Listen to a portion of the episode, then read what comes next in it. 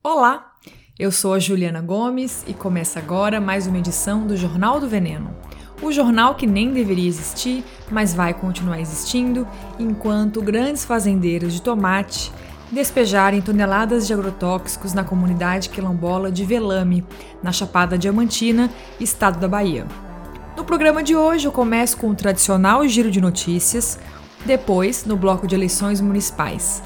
Vamos falar de hortas comunitárias, no bloco É Verdade ou é Mito? Chegou a hora da vitamina B12 e teremos uma convidada. E na sessão especial Me Engana Que Eu Como, o assunto da vez vai ser a febre dos suplementos proteicos. Bora começar então. O produtor rural brasileiro, ele é o que mais preserva. Nós não passamos muita fome, porque nós temos manga nas nossas cidades. Nós temos boa parte já desmatada, mas disponibilizada para pecuária. Nós estamos nos últimos lugares no tocante ao uso de agrotóxico em nossa, em nossa agricultura. O agronegócio está satisfeito Tocante- comigo.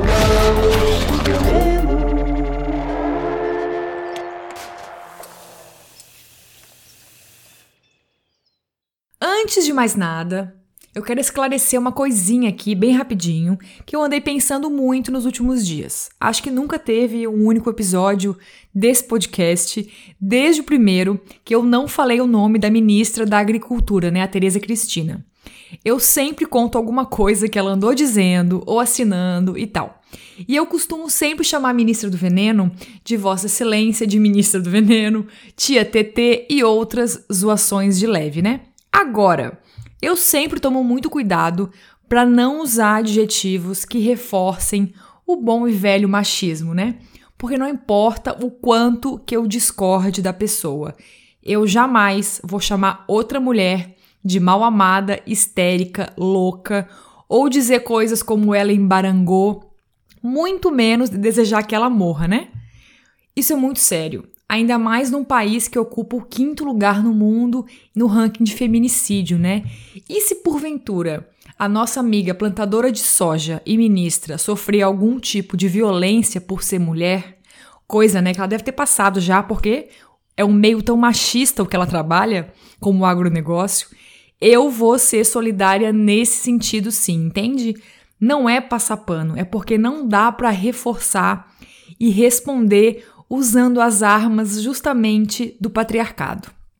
Esclarecido isso, já que o assunto é a nossa ministra do veneno, a melhor coisa que o Ministério da Agricultura, que ela comanda, fez nesses últimos dias, enquanto o Brasil está pegando fogo, foi criar uma campanha chamada Produtor Patriota. Sim, consiste apenas em pedir para os fazendeiros tirarem fotos de suas lindas monoculturas envenenadas com a bandeira do Brasil ao fundo.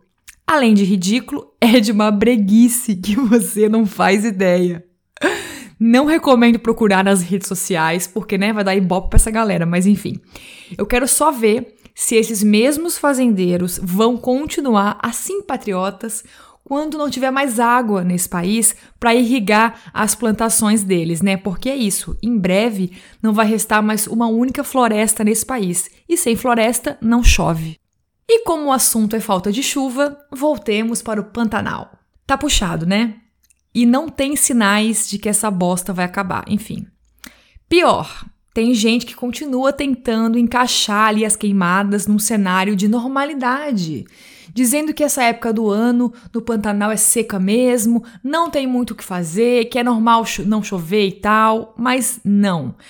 A coisa tá diferentona naquela região ali faz muito tempo. O Pantanal é um ótimo exemplo de como as mudanças climáticas já dão as caras aqui no Brasil. A Embrapa divulgou há pouco que nesse último período chuvoso, que vai de outubro a março, choveu 40% menos do que a média pantaneira. O Rio Paraguai, que é um dos principais que correm ali no Pantanal, está com o menor volume dos últimos 47 anos, principalmente no trecho que corta a cidade de Ladário, no Mato Grosso do Sul. E sabe, meu anjo, o que, que tem na cidade de Ladário? Chuta! Sim, é só pasto, é só boi. Eu quero só ver como que a Globo vai fazer o remake de Pantanal no ano que vem, mostrando o Rio Paraguai nesse estado, né? Vamos só ver, vamos acompanhar. Sobre esse assunto ainda, eu recebi um e-mail com uma dúvida super válida e importante da Janaína Santos, que não disse de onde que ela é. Ela ouviu o último episódio sobre pecuária sustentável, né, risos, e também leu notícias de que a nossa estimada JBS, aquela empresa que sim presta lindos serviços à humanidade, divulgou que vai criar uma plataforma para monitorar todos os seus fornecedores. E assim, até 2025, a empresa prometeu que não vai ter nenhum fornecedor que criou boi em área desmatada. A Janaína perguntou para mim se isso é viável. Então, vamos lá. A soja, Janaína, realmente é mais fácil de monitorar. A gente só comercializa soja de área desmatada no Brasil porque o Ministério da Agricultura lava as mãos. Porque é muito simples a gente já tem uma noção de máximo de produção que uma monocultura de soja rende por hectare.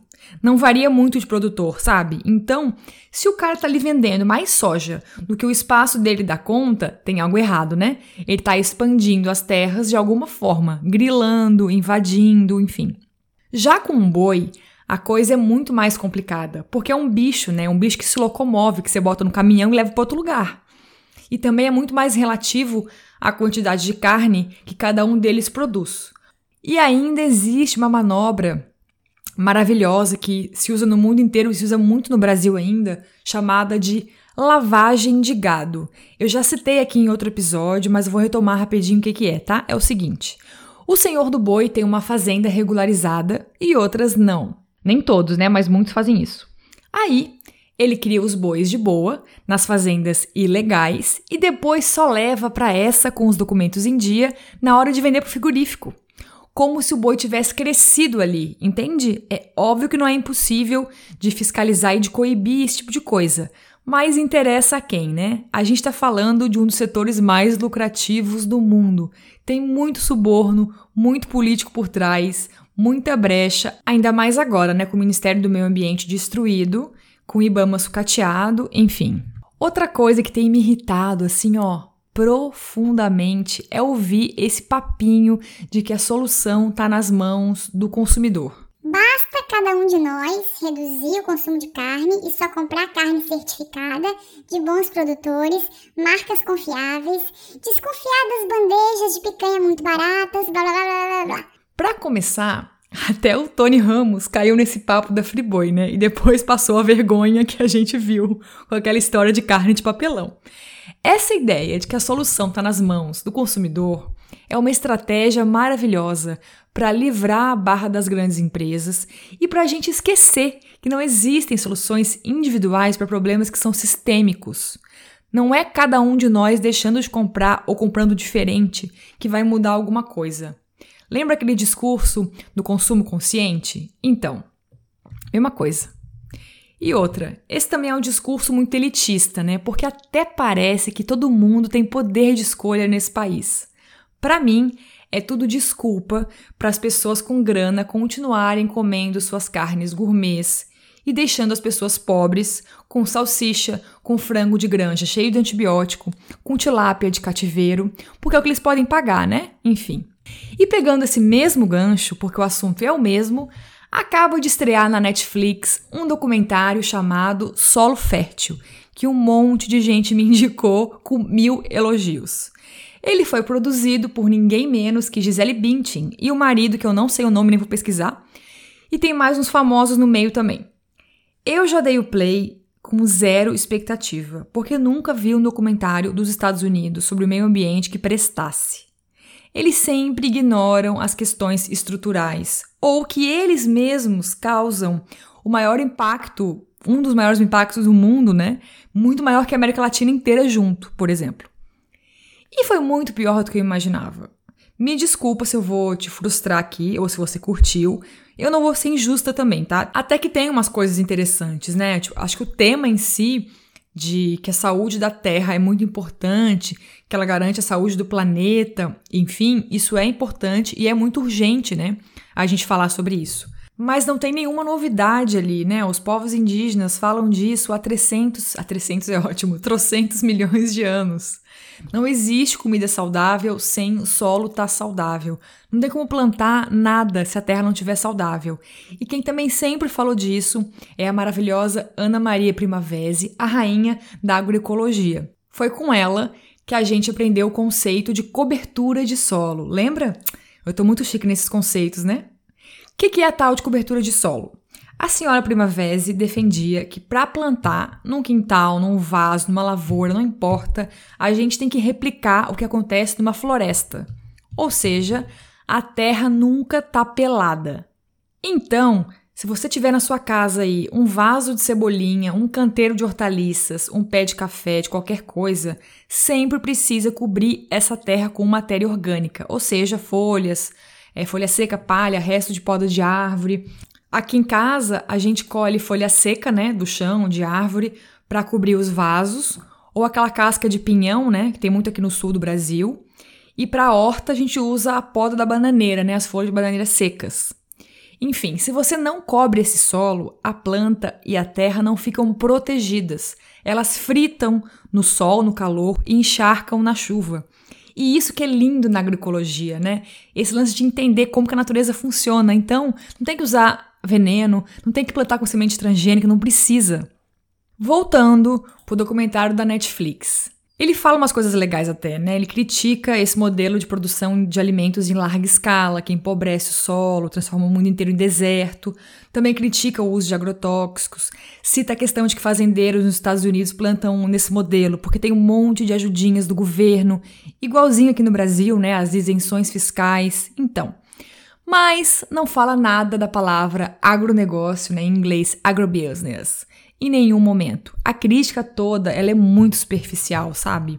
Mas o pior, de longe para mim, ainda está por vir, que é a parte das soluções para recuperar o solo do planeta. Primeiro, que já sobe o meu sangue essa prepotência de que só eles, os Estados Unidos, sabem resolver todos os problemas do mundo, né?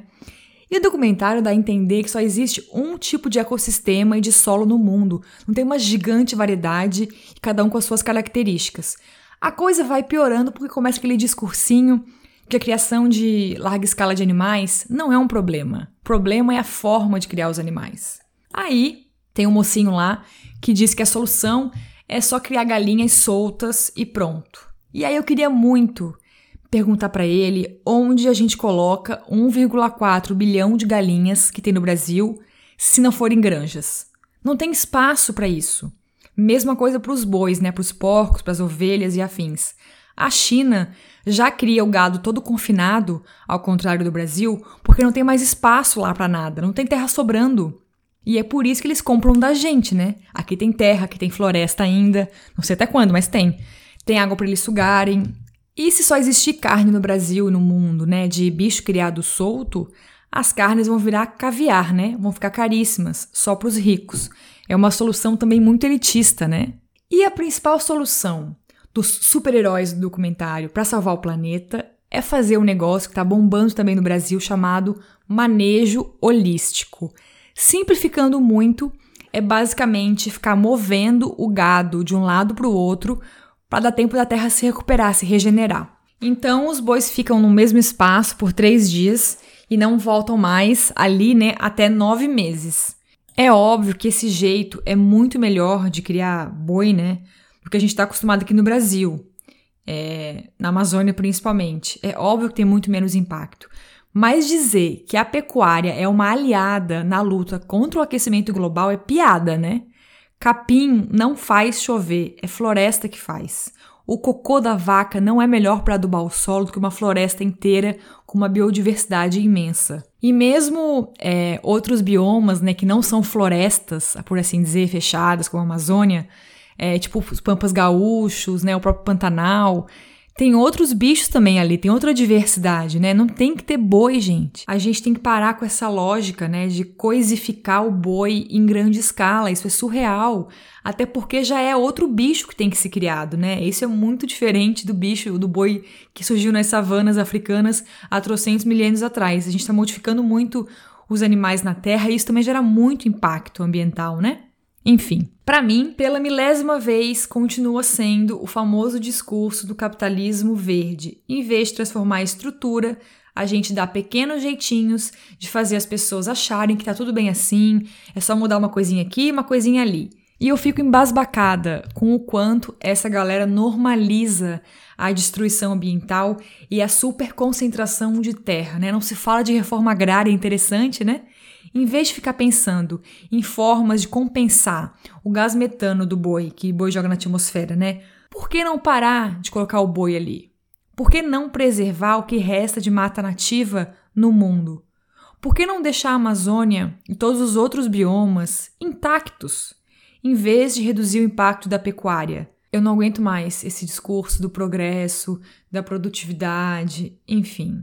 E no fundo, né, por que as pessoas ricas do mundo não podem comer feijão, lentilha e grão de bico em vez de quilos de carne? Depois você olha lá o documentário se quiser e me diz o que achou, tá? Eu fiquei mesmo desesperada porque todos os exemplos que eles deram de fazenda regenerativa não tinha uma única árvore. Sempre que eu vejo esses quilômetros de terra nas mãos de uma pessoa, uma família, sem uma árvore, me dá tipo um negócio de uma claustrofobia, sabe? Não tinha biodiversidade ali naquelas imagens do documentário. Não tinha diversidade de espécies, só tinha boi, só tinha capim e acham isso lindo. É o fim do mundo, pelo amor de Deus, eu não aguento mais. Aliás, vou fazer aqui contigo um pacto de não falar mais sobre pecuária e biodiversidade, meio ambiente por alguns programas, porque é muito desgastante e eu tô realmente assim, muito exausta.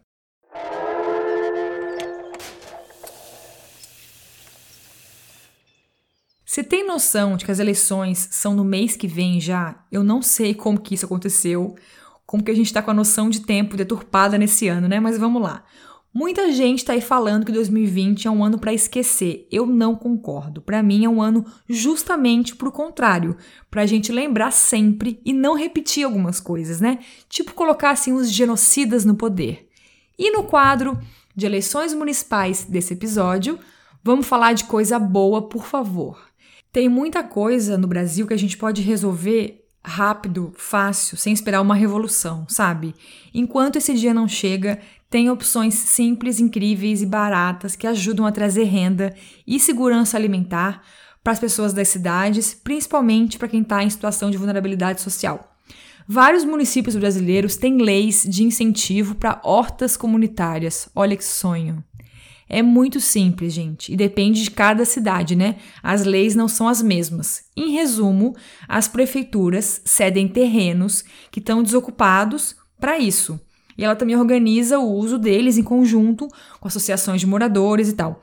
Aqui em Santa Catarina, na cidade de Joinville, a Câmara de Vereadores está estudando um projeto de lei para as hortas comunitárias da cidade fornecerem 30% da merenda escolar da cidade. Legal, né? Na cidade de Santos, São Paulo, também tem uma lei que permite que os moradores de bairros periféricos que tenham hortas comunitárias possam vender esses produtos e garantir uma renda extra. Ainda mais agora, né, nesse momento de pandemia tão difícil, aumento do desemprego. Por que não usar os espaços públicos ociosos para produzir comida sem veneno, incentivar a agroecologia e também já usar os resíduos das cidades para compostar né, e gerar adubo? Aqui em Floripa não é um projeto de lei, mas a gente tem uma horta comunitária maravilhosa, gigante, no Campeche, onde os voluntários que vão plantar lá e cuidar da horta, né, podem colher um percentual da produção e o restante vai para os asilos da região.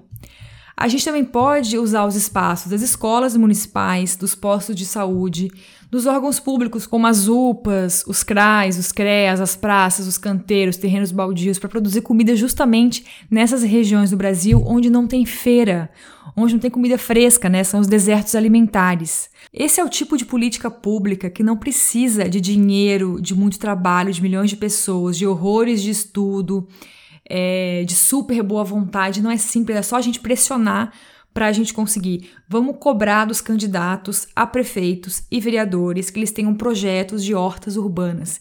E se não tiverem, quando forem eleitos, a gente vai atrás deles para fazer isso, para executar isso nas cidades, porque realmente é uma coisa muito simples, muito fácil de acontecer e que faz muita diferença para muita gente, né? Bora espalhar essa ideia maravilhosa por todo o Brasil, viu?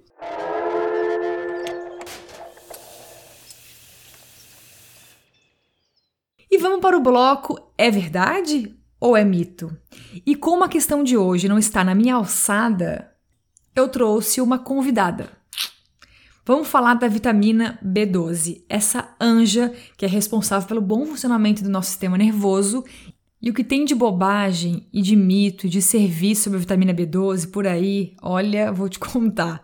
Mas antes, vamos para a introdução do bloco. Está cada vez mais comum encontrar embalagens de produtos do supermercado com a frase contém vitamina B12, principalmente os que são voltados para o público vegetariano vegano, né? Como aqueles hambúrgueres vegetais da Seara, sabe? Aff. Então é muito doido porque a marca te induz a comprar o negócio dela por causa da vitamina, mas no fundo é o velho ultraprocessado de sempre, com muito sal, muita gordura, muitos aditivos químicos, ou seja, que a gente não deve comer, deve evitar ao máximo, né? Fora isso, né, esse tipo de produto, né, que é biofortificado, ou seja, né, a vitamina foi adicionada, tem muitos outros que dizem que são fontes de B12, como biscoitos com levedura nutricional e pacotes de algas marinhas. E aí chegamos na questão deste bloco. É verdade ou é mito que a vitamina B12 desses produtos é absorvida pelo nosso corpo? Para responder, eu chamei aqui a nutricionista Giovana César, formada na Unicamp, que é maravilhosa, politizada, mora em Campinas, São Paulo, é vegana, atende numa clínica, ela defende a agroecologia, não cai nos contos das promessas milagrosas das grandes empresas e já fez, para minha honra, um curso meu em São Paulo, Comida Política. Eu perguntei para Giovana se é verdade, né, que essas vitaminas B12, biofortificadas ou não, são absorvidas pelo nosso corpo. Vamos ouvir então. Bom, acho que a princípio, para a gente começar a entender toda essa história da B12, é importante a gente saber que a B12 ela é de origem bacteriana e não de origem animal. E essas bactérias que produzem a B12, elas estão presentes naturalmente no solo. É por isso que os animais acumulam B12 ao longo da vida no corpo, porque eles consomem esses vegetais que estão ali no solo e que têm essas bactérias e que têm uma quantidade também de B12. Então eles vão acumulando essa B12 ao longo da vida, não porque eles produzem, mas porque eles consomem algo externo que tem a presença é, dessas bactérias aí que produzem a B12. Pensando nisso, fica muito fácil entender por que é então que a carne, por exemplo, é considerada uma fonte segura de B12. É considerada uma fonte segura porque esses animais ou consomem esses vegetais que estão com B12 naturalmente, ou então eles são suplementados, o que é o mais comum atualmente. Boa parte desses animais são suplementados porque nem pastam mais, né? Nesse processo né, de produção massivo de carne, os animais estão em confinamento, então eles precisam ser suplementados para que eles tenham B12. Então, a carne, os ovos e os laticínios são considerados fontes de B12, embora os laticínios e os ovos tenham B12 numa quantidade um pouco menor e a carne seja uma fonte mais segura desse nutriente, né, da cobalamina.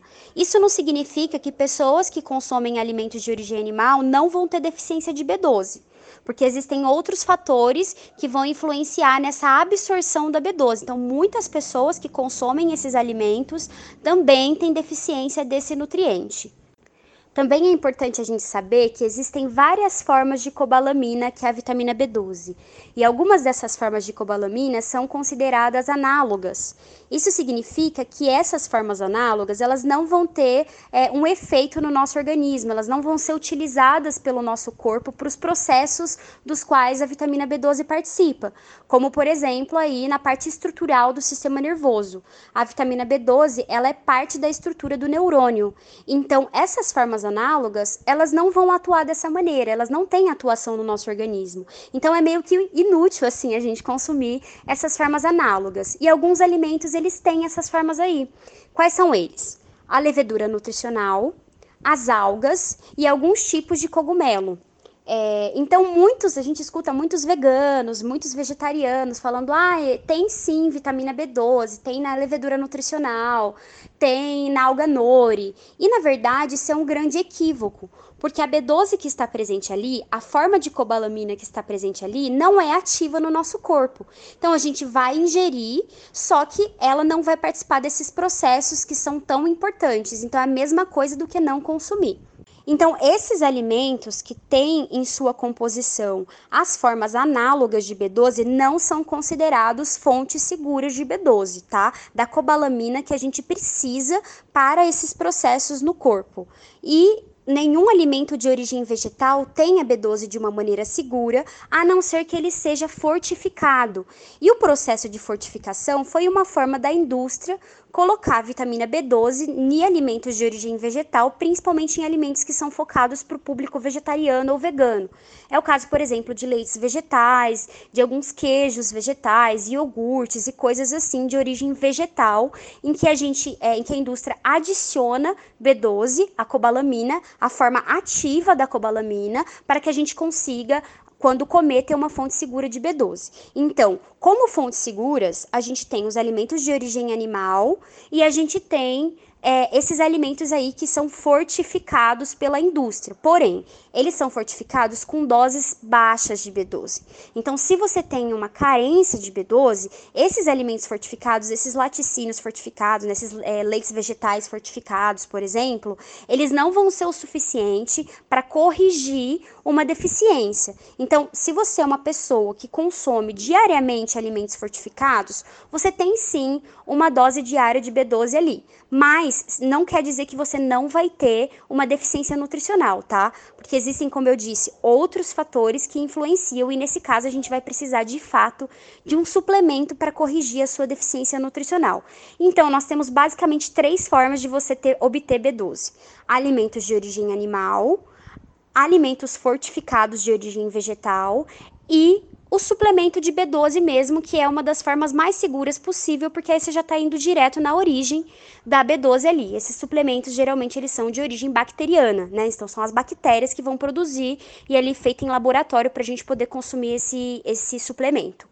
Então, esses alimentos, por exemplo, como o hambúrguer do futuro, esses hambúrgueres vegetais que simulam a carne, como o da Seara e tal, eles realmente têm B12. Não por conta da levedura nutricional, talvez eles até tenham também levedura nutricional ali, mas porque eles são de fato fortificados. Então, é considerado sim uma fonte de B12, embora, mesmo você consumindo esses alimentos com uma certa regularidade, não signifique que você não vá ter deficiência. Então, busque um profissional porque talvez você seja uma pessoa que não absorve bem e aí você vai precisar realmente de doses superiores a essas que são encontradas nesses alimentos.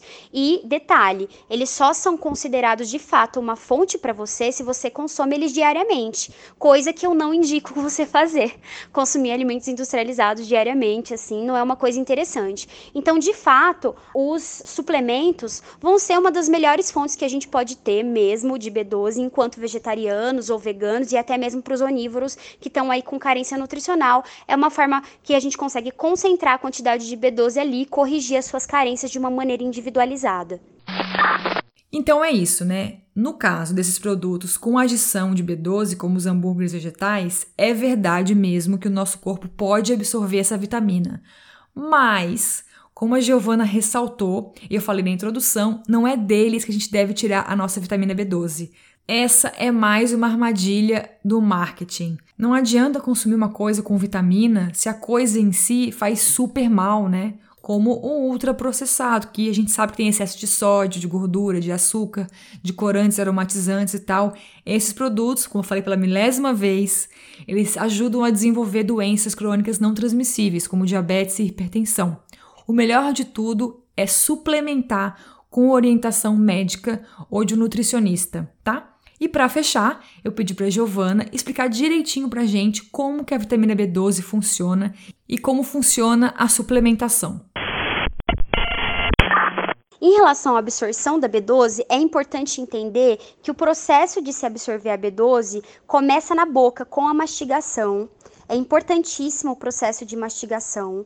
Depois vai para o estômago, lá no estômago a B12 vai se juntar com um fator intrínseco, né? Se chama fator intrínseco, é uma proteína que vai encapsular, digamos assim, a B12 e que vai fazer com que a B12 consiga sobreviver ao processo aí de digestão no estômago e chegar no intestino. É lá no intestino que ela vai ser absorvida. Então a gente tem várias variáveis aí que vão fazer essa B12 ser absorvida de uma forma efetiva ou não.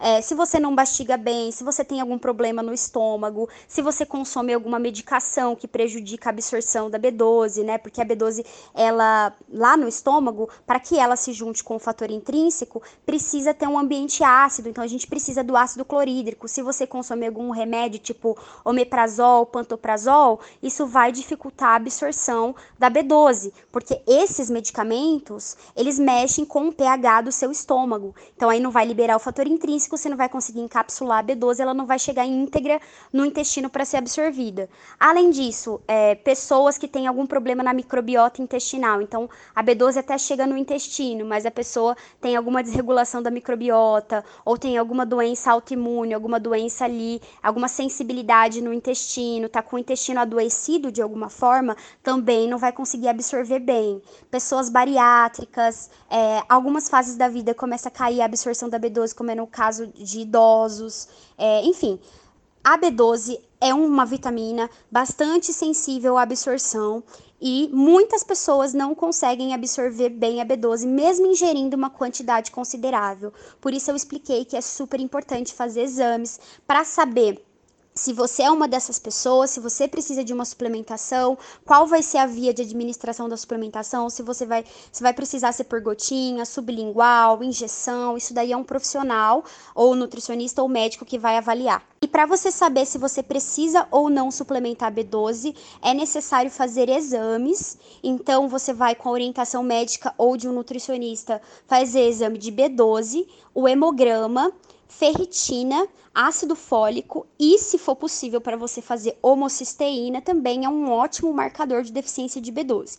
Então, fazendo toda essa avaliação nutricional, a gente consegue saber se a pessoa está com deficiência de B12 ou não está com deficiência de B12. Lembrando que se você é uma pessoa que consome muita levedura nutricional, alguns tipos de cogumelos e algas, talvez o seu exame de B12 dê maquiado. Vai aparentar lá que a sua B12 está alta, mas você não está com a B12 alta. São essas formas análogas que subiram o valor da sua B12, mas o seu corpo não está utilizando, como eu já expliquei. Então, por isso que é importante fazer toda essa avaliação metabólica juntamente com um profissional que seja especializado na área para ele conseguir te guiar e saber de fato se você tem ou não tem carência nutricional aí de B12. A partir dessa, desse diagnóstico, a gente vai conseguir, a depender do seu grau de deficiência, é, saber se você precisa suplementar uma dose mais elevada ou não. E aí a gente vai escolher qual é a melhor via. Então, isso quem vai avaliar avaliar é, o profissional da saúde tá bom? É assim que, que funciona a suplementação, esse é o processo mesmo. Você faz esses exames,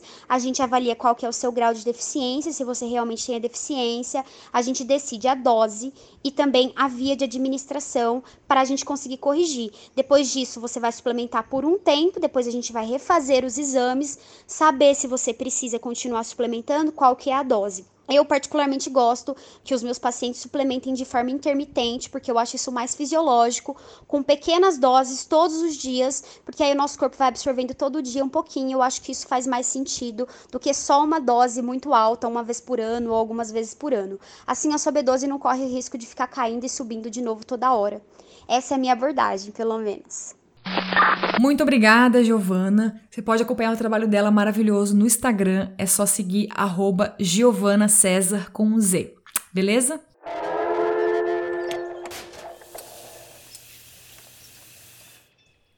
E chegamos ao quadro mais aguardado deste podcast: O Me Engana Que Eu Como. E o tema de hoje, olha, é polêmico, viu? Muita gente vai odiar o que eu vou falar aqui ou vai fazer o queixo cair porque é babado, tá? Não sei se você tem costume de acompanhar as novidades do supermercado e das lojas de produtos naturais. Eu amo.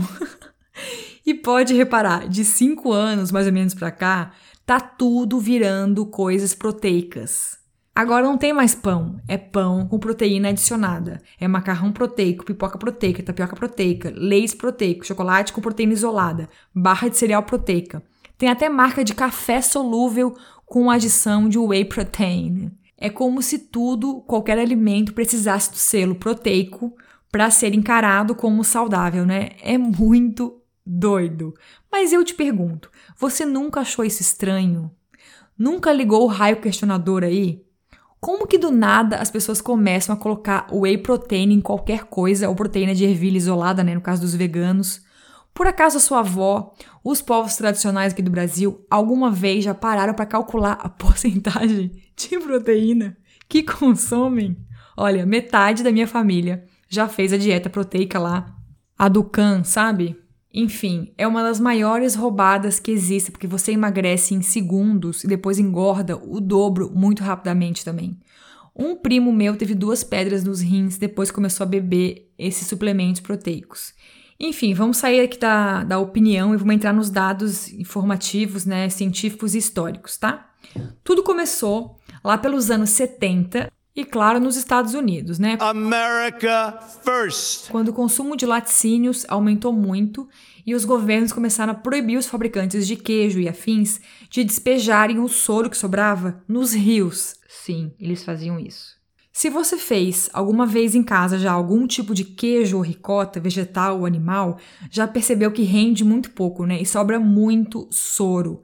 Aqui no Brasil, por exemplo, a gente precisa de 8 a 10 litros de leite de vaca para produzir 1 kg de queijo coalho. Enfim, rende pouco mesmo e gera muito soro. E aí, os donos das fábricas de laticínios não sabiam como lidar com tantos litros de soro e não tinham onde jogar tudo isso, como reaproveitar e afins. Até que eles tiveram uma sacada das mais geniais da história da indústria de alimentos tornar o próprio soro, que ia para o lixo de alguma forma, um produto muito rentável, né? Muito valioso. Primeiro virou complementação para a ração dos porcos. Mas depois, com muita pesquisa e tecnologia, a indústria conseguiu deixar esse soro de leite minimamente consumível para humanos, com corantes, aromatizantes e afins.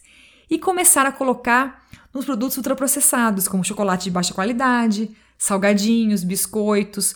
Depois, algum outro cérebro capitalista brilhante teve a ideia de patrocinar estudos, olha lá a ciência de novo a serviço da indústria, que relacionassem o alto consumo de proteínas com o ganho de massa muscular, maior rendimento no esporte principalmente.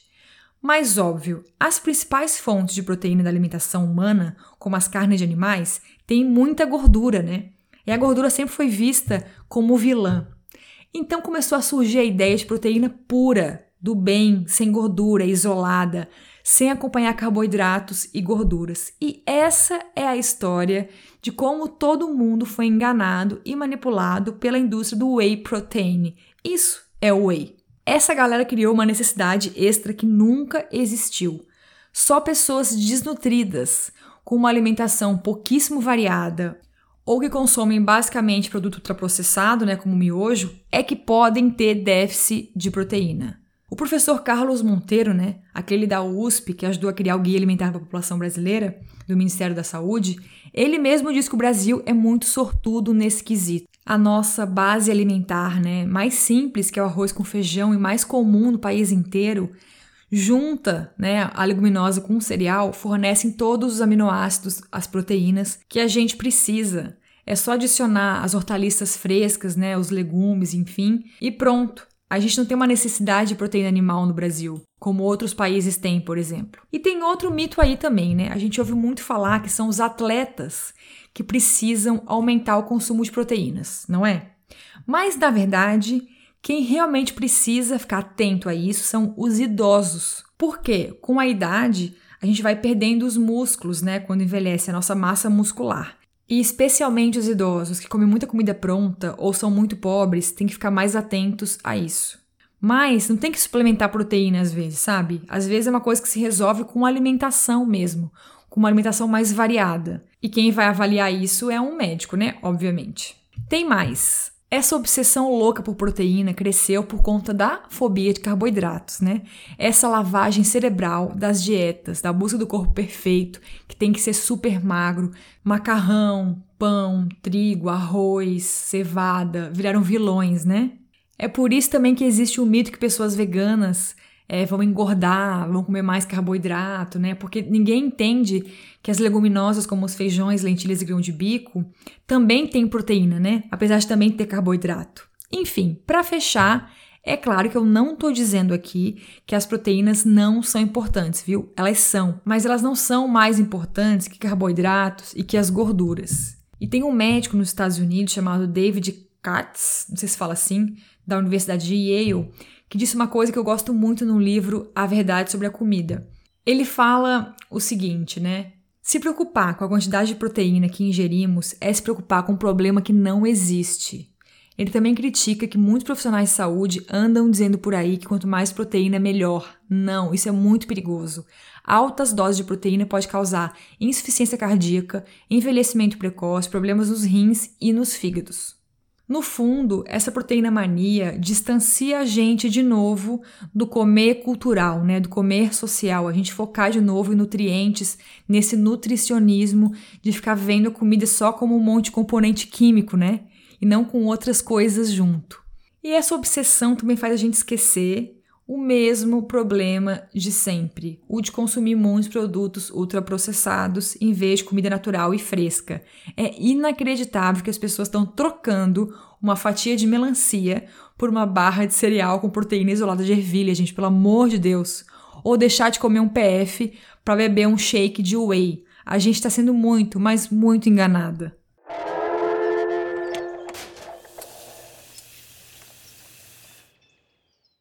Finalmente chegamos à hora de resgatar o pingo de fé na humanidade, né? A notícia boa de hoje é de deixar o coração muito quentinho. Apesar de todo o cenário catastrófico que a gente está vivendo, tem muita gente, muitas organizações se empenhando em chamar atenção e buscar saídas para o aumento da fome no Brasil. Agora, no mês de outubro, dos dias 12 a 18, que é a Semana Mundial da Alimentação, vai rolar a grande campanha em todo o país chamada Gente é para brilhar, não para passar fome. Ai, me emociona muito esse nome.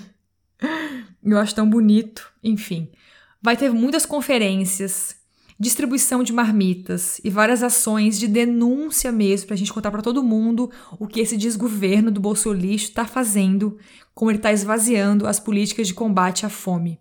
E você pode ajudar na campanha. Entra no site genteprabrilhar.org e lá você pode se cadastrar para participar da distribuição de marmita na sua cidade. Também pode assinar uma carta protesto e ajudar a divulgar, tá?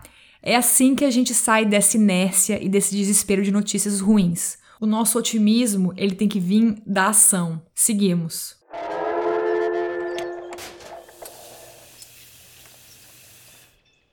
E fechamos por hoje. Eu não aguento mais falar. Enfim, se curtiu o programa, manda para Deus e o mundo, menos pros primos bolsomínios apoia a gente no Catarse. Eu não faço public post, eu não faço mais nada, eu só vivo dessa grana. É a partir de R$ reais por mês. E quem assina recebe quem? O meu xodó, as colheradas do mês, que é uma newsletter onde eu faço muitos desabafos, dou algumas broncas, enfim. Quem editou esse programa foi o meu conge e compa de revolução, Lúcio Carlos. A vinheta é do artista Gu e a arte é do Vitor Uemura. Eu te espero daqui a 15 dias e coma vegetais, hein?